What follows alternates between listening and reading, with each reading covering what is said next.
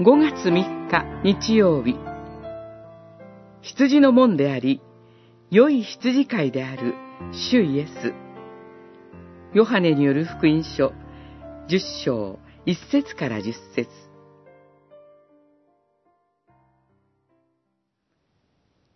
イエスはまた言われた。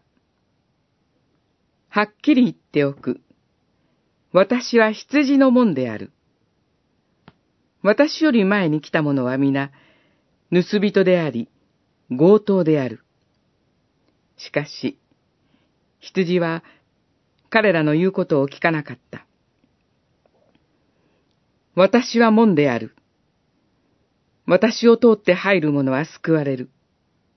その人は、門を出入りして牧草を見つける。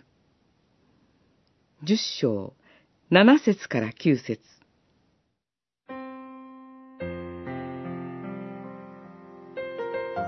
主イエスは、はっきり言っておく。私は羊の門である。と言われます。これは、一節の御言葉を受けてのものです。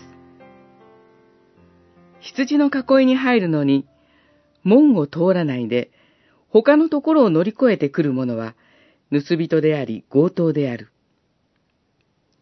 主イエスは、ご自分を、神の羊たちの囲いの門と言われることによって、ご自分だけが救いを与えるメシア、救い主であると断言されたのです。盗人であり、強盗であると言われる、私より前に来た者とは、救いを与えると吹聴する偽のメシア、偽の救い主のことです。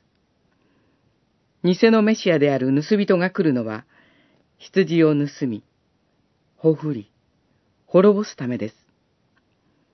しかし、羊の門であり、良い羊飼いである主イエスが来られたのは、羊が命を受けるため、しかも、豊かに受けるためです。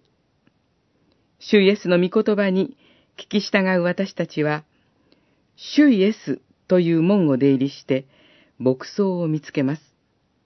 そのように、主イエスとの豊かな命の交わりに預かることができるのです。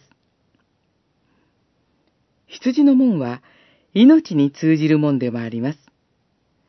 主イエスという門から入って、主イエスとの豊かな命の交わりに今日も預かりましょう。